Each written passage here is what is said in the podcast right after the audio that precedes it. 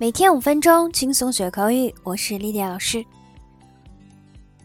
闺蜜约你逛街，可你加了几天班，只想躺着。同事约你聚餐，不过你已经答应爸妈回家吃饭了。那怎么办呢？改天吧。这个中文里用来婉拒他人的万能句，不要太好用哦。那在英文中应该怎么说呢？改天吧，可以直接翻译成。How about another day? Or maybe some other time? 那虽然这样说没有问题，只是有一些死板，显得好没意思。其实可以用一句英文俚语来说，就活泼多了。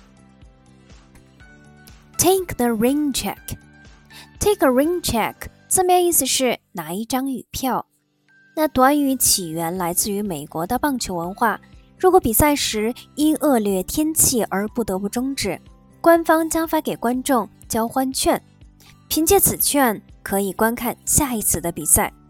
由此也就衍生出了 take a rain check，使用在将约定改期的情况下。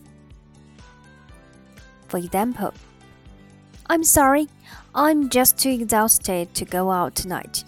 Could I take a rain check? 对不起，我今天太累了，不想出去，改天可以吗？在生活里，有些事总是不得不拒绝的。今天莉莉就和大家来分享一下，面对邀请或请求时，如何用英文礼貌的来拒绝。Number one，如何拒绝邀请？Thank you so much for the invitation. But I'm afraid I have a prior engagement. 非常感谢您的邀请，但我已经有约了。I'm very sorry, but I won't be able to make it. Another time would be great, though. 很抱歉，我无法去。要是换个时间就太好了。It's a lovely idea, but I won't be able to join you this time. 好主意， 但这次我无法参加了。That's very kind of you, but 您太好了，不过 Could I join you later? I just have to finish something. 我可以稍后加入你们吗？我必须先完成一些事情。Today's not so good. How about tomorrow? 今天不太合适，明天如何 ？Number two，如何拒绝请求？我们接下来学一些句子。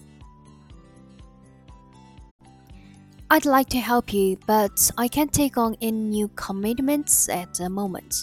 I'm afraid. 我很想帮助你，但现在恐怕无法再增加任何新任务了。Actually, I think this is something you could do really well yourself. 事实上，我觉得您完全可以自己做好。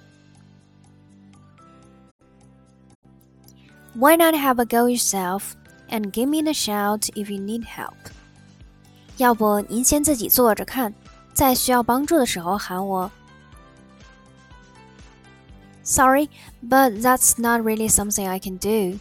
Maybe Emma can help you. 抱歉，我实在做不来这事儿。也许艾玛可以帮你。 I'm terrible at the sort of thing. What about getting Tom to have a look at it? 我最不擅长做这种事情了，让汤姆来看一下怎么样呢？好，我们今天的节目就是这样。See you next time. Bye.